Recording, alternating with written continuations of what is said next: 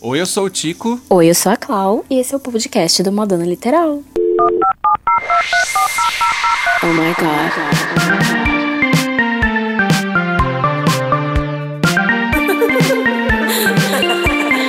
Beauty's way it. Madonna Literal, um podcast de fã pra fã sobre a maior artista da música pop. There's only one queen.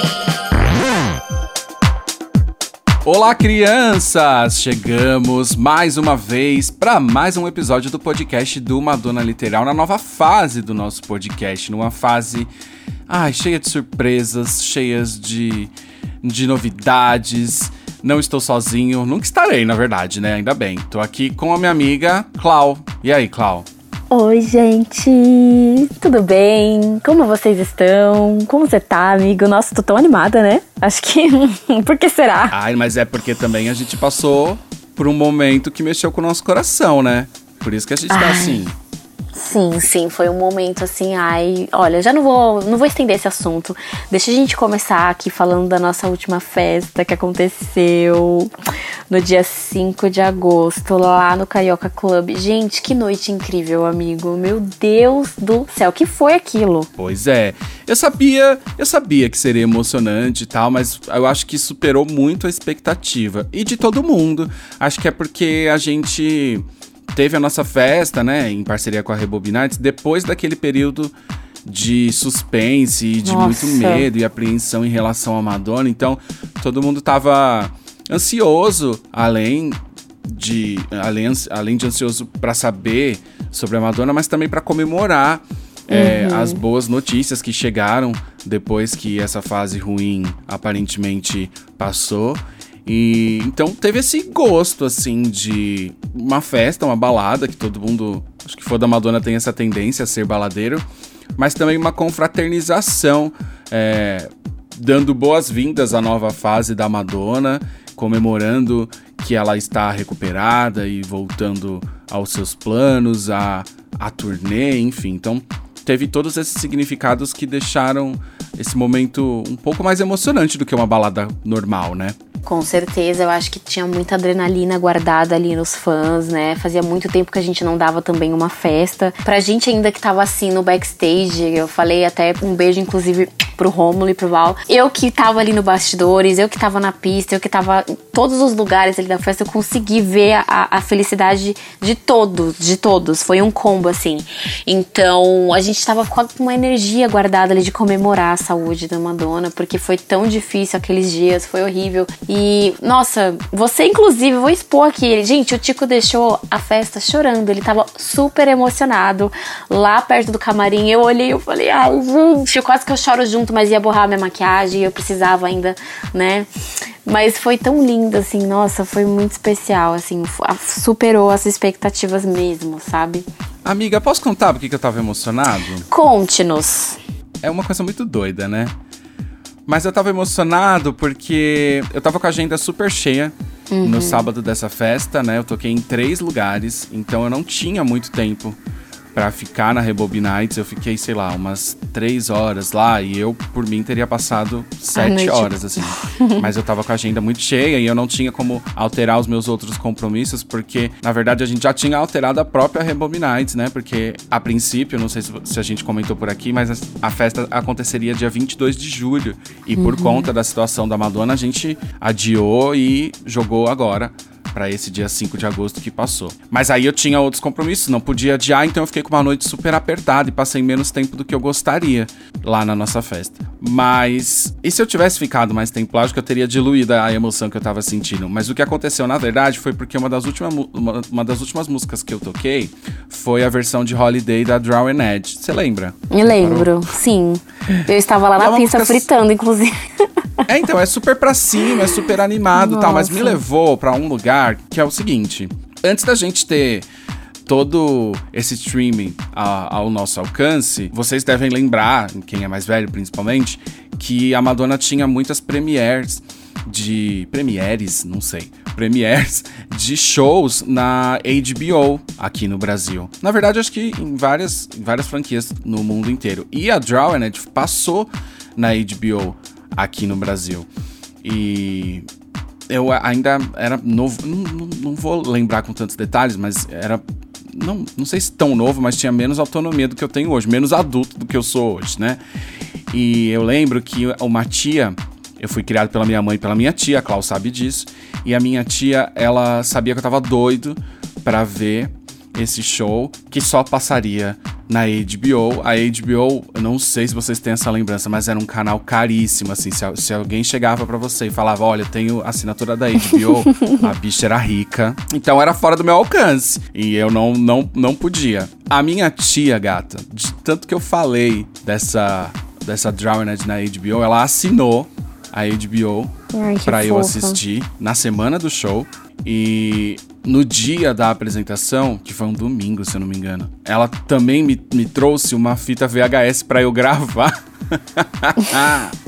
Caraca. E, enfim, é uma história muito comum, né? Esperar um show na televisão naquela época, gravar no VHS, mas a minha tia, ela não tá mais aqui entre a gente. A Clau sabe disso. Ela tem, tem dois anos, que já passou de dois anos, que ela mora lá no andar de cima. Mas na hora que eu tava tocando Holiday, eu- menina, me, me levou tanto pra esse lugar que a minha tia se esforçou pra eu assistir esse show. Era uma época que eu não tinha, como eu falei, não era adulto como eu sou hoje, então eu jamais poderia viajar pra ver um show fora do Brasil.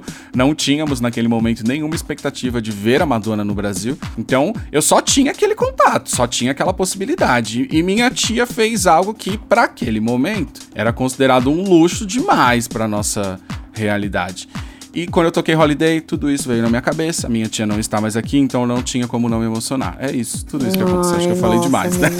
Não, foi incrível. Muito obrigada por compartilhar. Porque, tipo assim, gente, o Tico foi embora, eu continuei lá, só que a gente não conseguiu conversar com calma depois disso. Foi muita correria. Então eu também imaginei que tinha sido algo muito importante pra você, algo que veio ali do fundinho do coração. Então eu fico feliz que tenha te tocado de uma forma positiva, né? Então, foi lindo. Pois é, então só fica nosso agradecimento pra Rebobinites. Fica, ai, gente, muito obrigado. Pra todo mundo que compartilhou essa festa, Eu já não sei- com a gente. Foi Eu- tudo. Foi tudo, eu já não sei nem mais como agradecer. Obrigada a todos vocês que escutam a gente e que estiveram lá. E você que não é daqui de São Paulo, mas também esteve acompanhando nos stories e estava lá, como diz Kylie Minogue, estava em espírito lá, né? Muito obrigada pelo apoio de sempre, gente. Foi lindo. E olha, ano que vem, Passarinho Verde diz que tem mais. É, mas olha, não é só até o ano que vem, viu? Vai- vão acontecer mais Ah, coisinhas. sim. A gente vai estar mais presente na noite, assim. A gente promete pra vocês. Mas enfim. É isso. Passando esse assunto, a gente hoje vai falar sobre uma música. Uma música que pouco se fala. É queridinha? Não. sei. Não é, né? Não é nem pela Madonna. Mas a gente vai falar dessa música porque é aniversário dela. Mas antes disso, a Clau precisa fazer o quê? Chamar a vinheta. Madonna Literal. Crianças, hoje a gente vai falar um pouquinho de uma música que tem pouquíssimas informações pra gente levar como referência, tá? O estudo sobre ela é, nossa, muito difícil de acontecer. Acho que é por isso que esse episódio não é um desvendando, porque não dá pra desvendar muita coisa.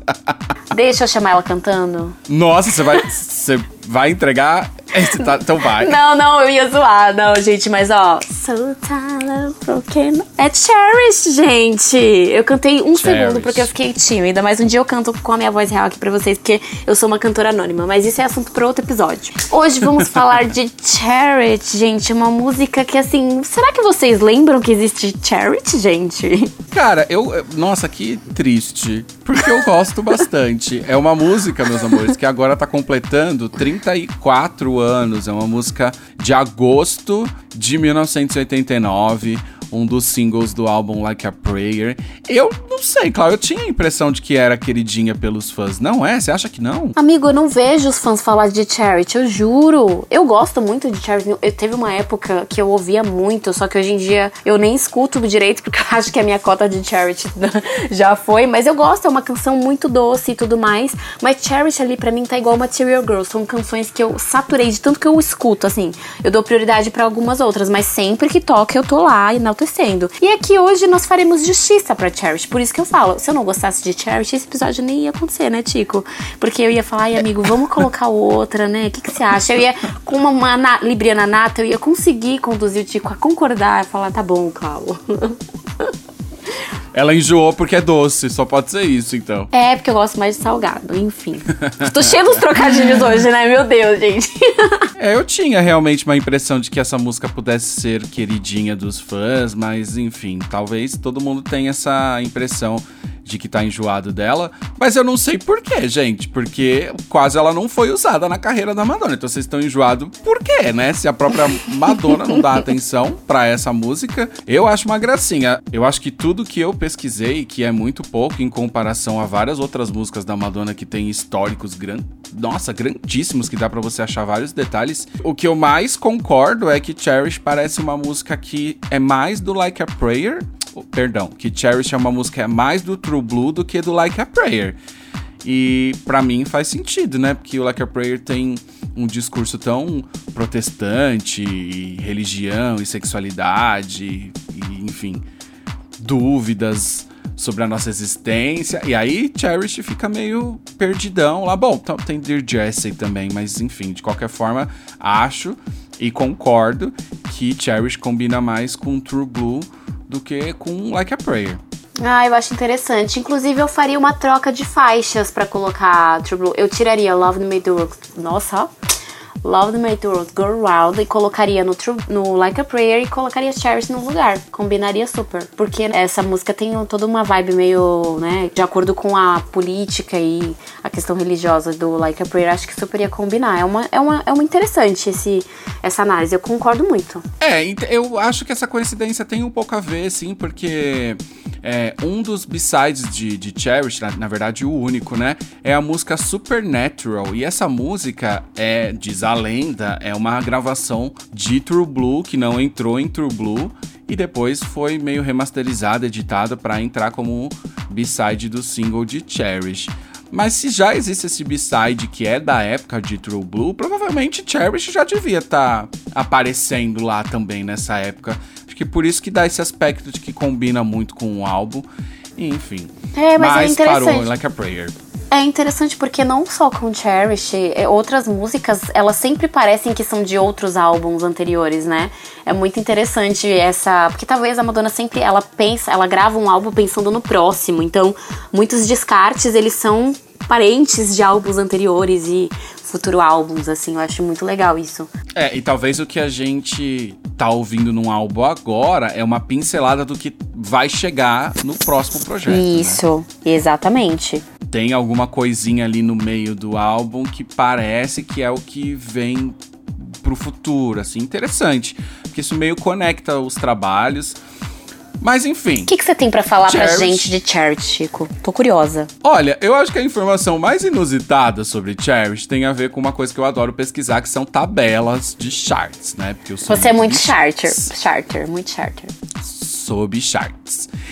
E aí, existe uma tabela na Billboard, e a Billboard, assim, a gente fala muito da Hot 100 e da Dance Club Songs, né? Porque a Madonna aparece. Eu amo que a gente sempre tá relembrando isso. Eles já decoraram, né? Que essa tabela é dela. É, e eles decoraram e eu ajudei. Inclusive, eu devia receber um pix da Billboard, porque eu ajudei. Cada hit, um pix de 50 reais.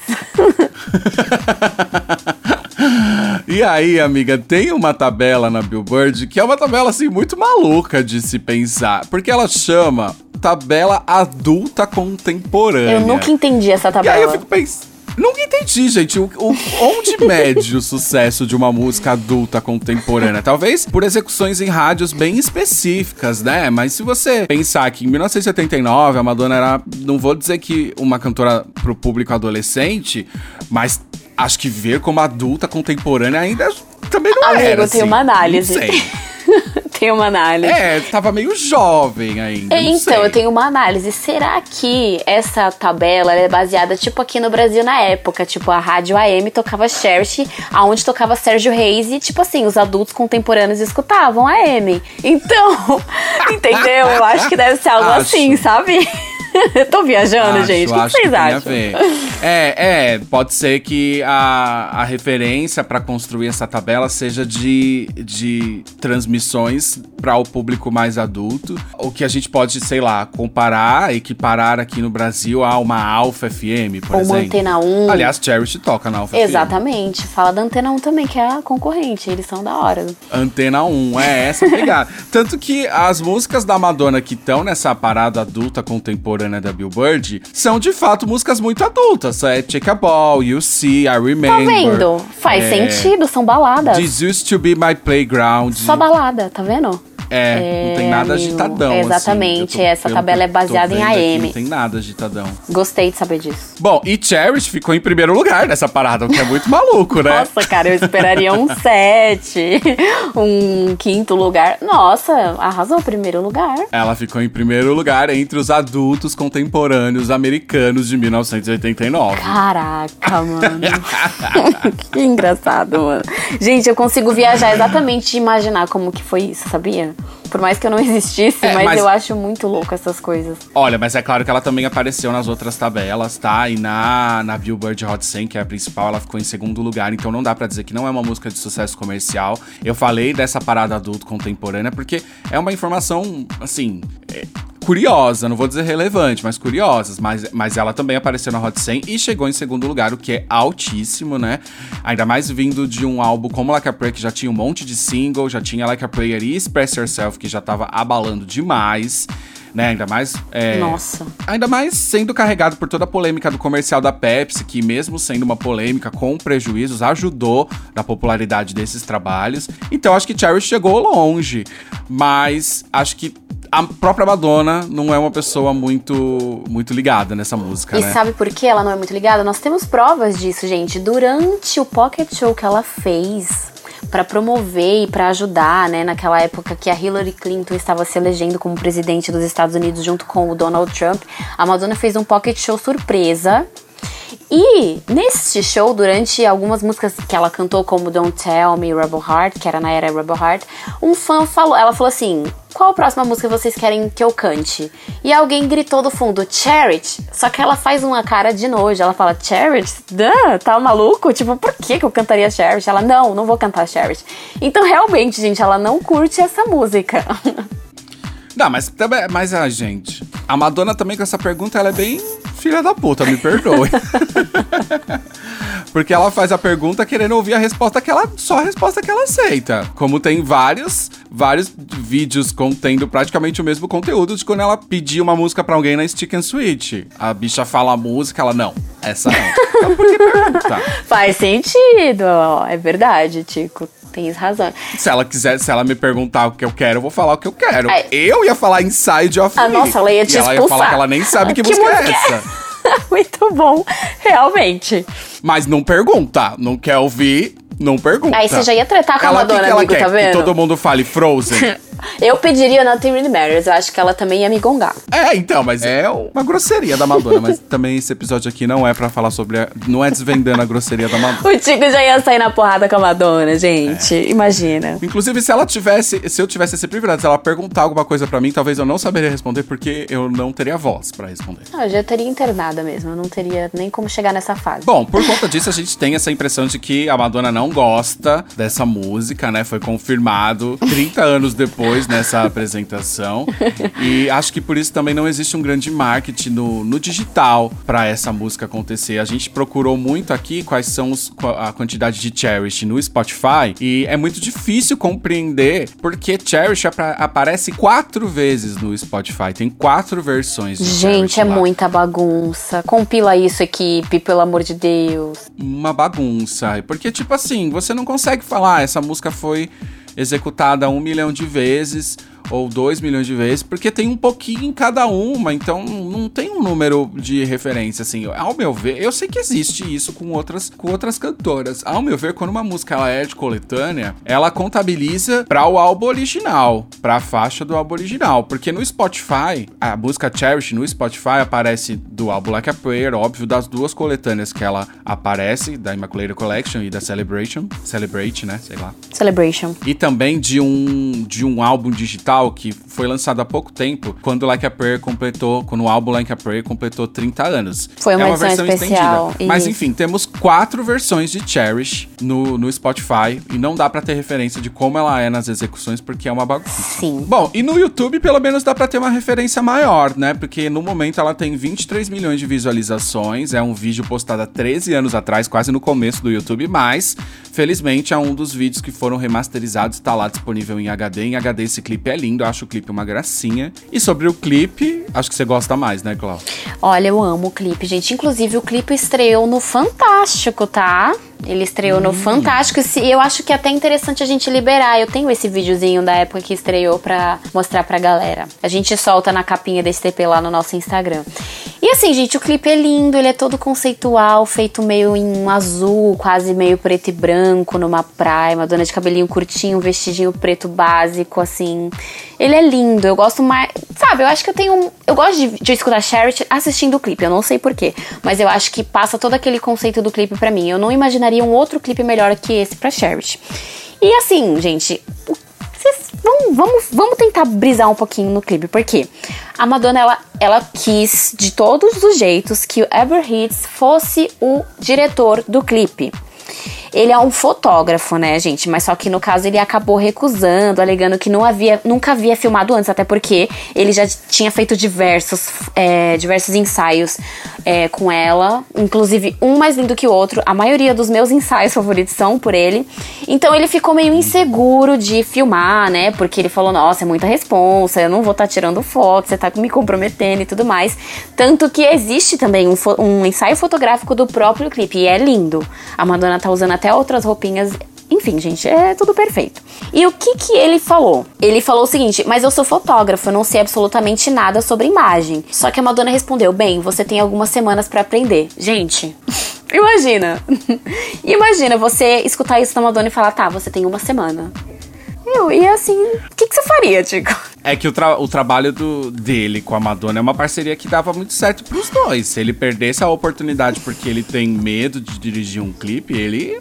Nossa, seria muito tapado, gente. Porque já tava dando certo todas as coisas que ele tava fazendo junto com a Madonna. E nesse momento a Madonna era a popstar do momento. Então, ai, não vou porque eu nunca fiz isso. Bobagem, enfia as caras e vai. E deu certo. E deu então, certo. a Madonna foi dura nesse momento, mas ela tava coberta de razão. Porque além do clipe ter ficado lindo, o cara era um incrível fotógrafo. Então ele tem um Incrível. olhar de direção de arte bem apurado. E eu acho que ela acreditou justamente nisso. Por isso que ela falou, cara, eu vou te dar uma semana porque eu sei que você é bom.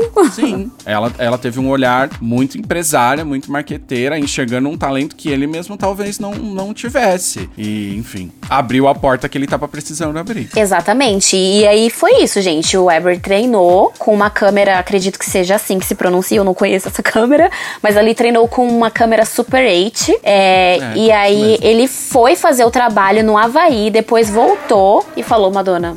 Bora. E duas semanas depois ele tava lá filmando Cherish e ele ainda publicou, né? Ele falou na época em entrevista que assim, eu dirigi e fiz o trabalho de câmera também, foi inspirador. O trabalho de câmera seria as fotografias que o clipe também tem, o ensaio fotográfico do clipe. E gente, o conceito do clipe foi feito também por ele. No caso, ele, o clipe é influenciado em fotografias de The Malnude Bubble, né? É uma, gente, eu vou colocar porque assim, a gente olha, mas vocês deem uma olhadinha depois na capa do nosso post, porque é filmado em fotografias de homens nus, tipo, na praia. É uma coisa lindíssima. E são modelos masculinos dentro de, tipo assim, de um gigantesco, uma, gigantescas conchas, assim, é um conceito lindíssimo. Sim, é E, e o clipe, ele é um fragmento dessa réplica de Atlan de 1944, de Maya Daring. É a coisa mais linda. A gente vai deixar pra vocês darem uma olhadinha mais depois. E, gente, muita gente pergunta, tá, mas e esse lance das sereias e tudo mais? Só que, na realidade, seriam sereias masculinas no clipe. Tanto que a gente vê que é um menininho, né? Que a Madonna criou um laço com esse menininho. Tem várias fotos fofinhas dela. E, na realidade, seriam sereias masculinas, sereias masculinas interpretadas por protagonistas musculosos. Toda aquela uma forma masculina mesmo.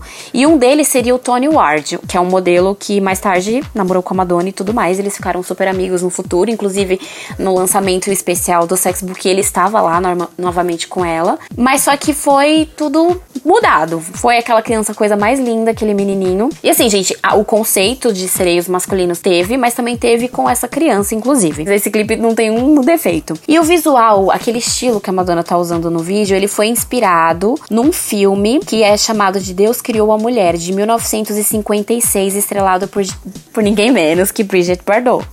A gente vai deixar a referência também para vocês. O look da Madonna é muito semelhante ao dela na praia, coisa mais linda.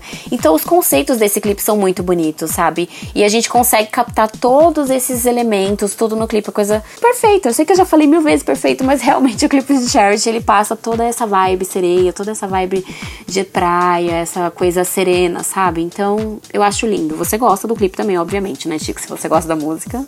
Eu gosto. E essa referência de Brigitte Bardot é muito nítida. E na verdade eu acho que apesar de tomadas muito simples, desse quase preto e branco, porque é um pouco mais azulado do que preto e branco, é, fizeram com que a expressão da Madonna, principalmente a expressão do corpo da Madonna, fosse mais exposta e mais explorada nessa gravação. Eu acho muito bonito. Os takes do rosto dela, eu acho a coisa mais linda, enfim. Essa letra, a letra da música, né? Já falando um pouco da letra que acho que a gente pulou, ela tem um, ela conta algo sobre romance, né? Cita Romeu e Julieta, tem frases do romance, enfim. Então, hum, é, não poderia ser algo, ah, talvez com muita poluição ou com, com, com muita informação visual. É, é acho que é para ser sutil e, e romântico. Então, apenas esses takes, esse único cenário, fizeram com que a expressão da Madonna viesse mais à tona para explicar o que a letra, o que a letra significava e que tem a ver com sentimentos, enfim, amor, paixão, esse tipo de sentimento Agora, a questão das sereias, do que na verdade eu acho que chama tritão, né? A sereia masculina, não sei. Não sei, gente, perdoe, não lembro.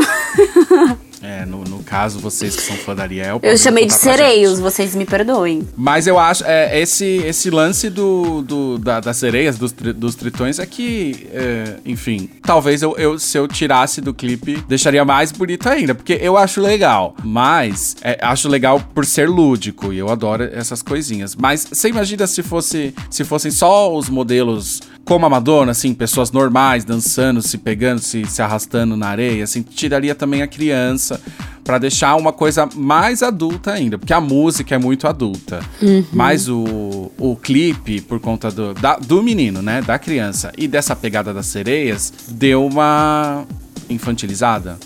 Será? Deu, deu uma. Como é que eu poderia definir? Deu uma coisa mais não tô nem encontrando palavras, mas é uma coisa mais serena mesmo, uma coisa. Gente, eu não tô encontrando palavras, socorro. Mas eu entendi o que você quis dizer e você entendeu o que eu quis dizer. Deu uma coisa mais serena, uma coisa mais. Não encontrei palavras, é isso, gente. É que eu não sei se também infantilizada é a, a coisa certa, assim, mas eu, eu, quero dizer que, principalmente com a expressão, a expressão corporal da Madonna, que tá super sensual nesse clipe, se esse clipe não tivesse essa, essa coisa, né, da, do, das sereias, dos meninos de sereia, talvez ele seria mais adulto ainda. Ah, o, o, conjunto inteiro dessa obra, tanto a música quanto o clipe, seria mais adulto ainda. Mas também não sei, né? Porque a gente tá falando agora em 2023. Vai saber o que é, na época era pensado sobre esse tipo de, de imagem. Vai, vai, vai, bom, sei lá, vai ver. Na época era muito chique você ter uma sereia, né? A, a pequena sereia tava aqui no live, tá no live action e a gente tá doido pra ver, né? Ariel. Sim, sim, mas eu acho que é, eu concordo totalmente com essa visão. Eu também imagino que seria diferente. Olha, mas eu tenho uma informação aqui que é bem interessante, talvez é, não, não exatamente do jeito que eu tava pensando, mas é interessante para ver um certo tipo de, de olhar meio duvidoso para essa coisa das sereias. O quê? Um dos dançarinos da Madonna, aliás, mais, um dos mais famosos dançarinos da Madonna, que é o Carlton Wilborn. Wilborn, é isso, Clau? Isso.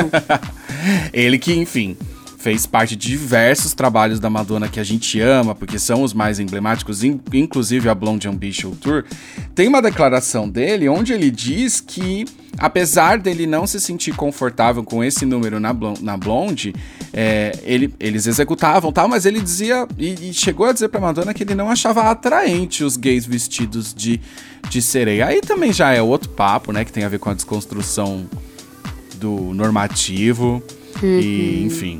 Aí já é outro papo. Mas talvez isso complemente com o que eu tô dizendo, que eu não acho tão. Acho, eu hoje, em 2023, não acho tão maravilhoso essa coisa da- de- do sereísmo, não. Eu gosto de. Não sei, se eu fosse usar, eu usaria outro. Talvez unicórnio era mais legal que sereia. unicórnio, unicórnio. Ah, eu sou suspeita, eu adoro uma sereia, gente. É, não, o Não, sereísmo é meio também, uma moda, lá. não é, Clau? Você percebe, não sei, eu não, não sei se porque a gente vive no país do carnaval, mas o sereísmo não é uma moda. Às vezes tá todo mundo com estampa de sereia e maquiagem de escama. Maquiagem super em alta, tem até aqueles negocinhos que você já cola a própria escama, realmente virou uma tendência de carnaval, festa, sabe? É uma das top maquiagens e top fantasia, sereia. Ainda mais agora com filme, então, tipo, realmente, eu também penso que seja uma coisa mais moda, assim. Mas aí datada. E também depende do lugar. Aqui no Brasil, se, vo- se você sai de sereia, é o carnaval. Se você sai agora em agosto, você é doida. Você é doida? É verdade? Ou no Halloween, né? Você é doida?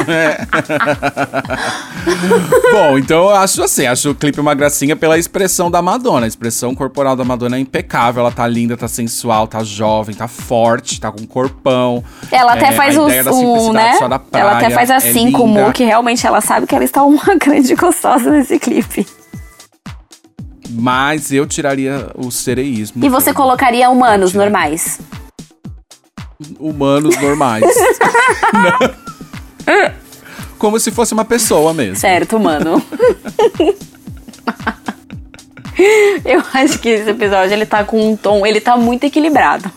Mas, gente, realmente, olha, e, enfim, eu acho que eu acabei ficando com um gostinho de, de ouvir Cherish, de, de ter um novo olhar, porque assim, eu sempre falo, a gente aprende muito aqui gravando os episódios, a gente não sabe tudo, e conforme a gente vai falando, a gente também vai aprendendo muita coisa. E agora, como a gente teve essas novas vi- visões, novos conceitos, eu acho que a gente acaba enxergando o clipe e a música com outro olhar e, e com outro, com uma outra visão, sabe?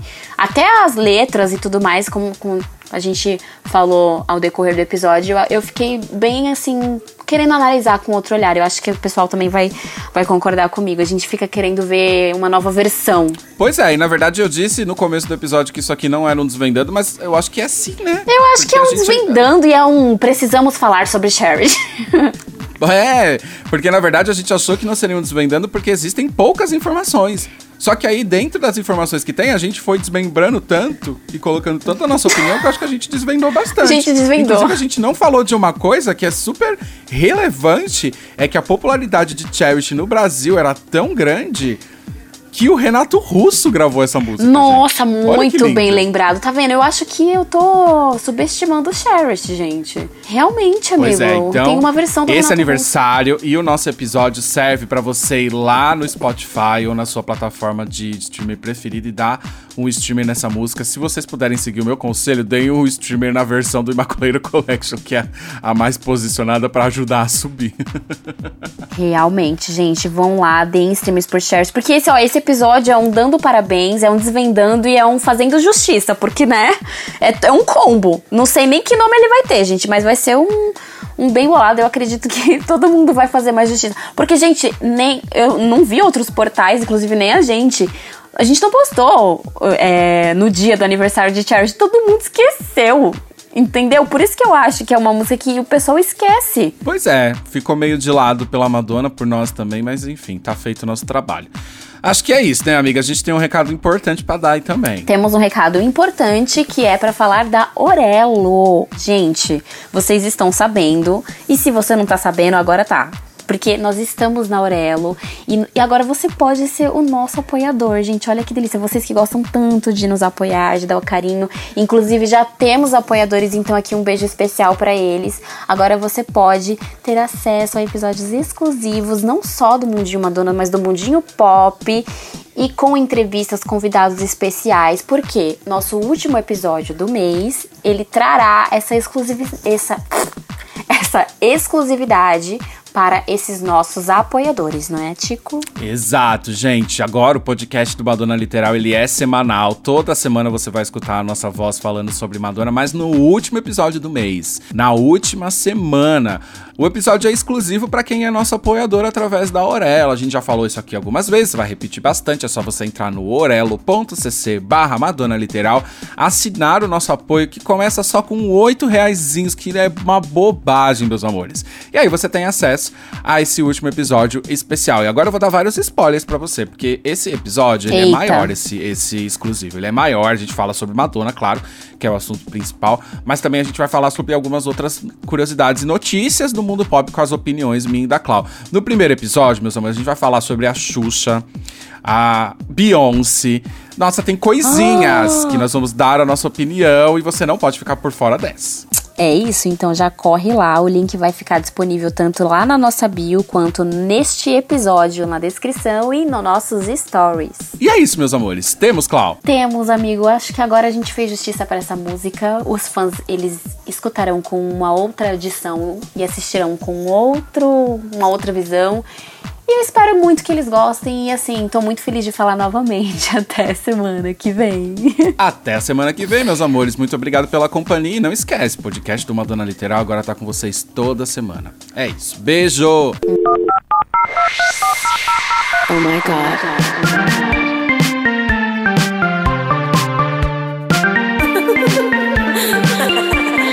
Beauty's find it. Madonna Literal, um podcast de fã pra fã sobre a maior artista da música pop.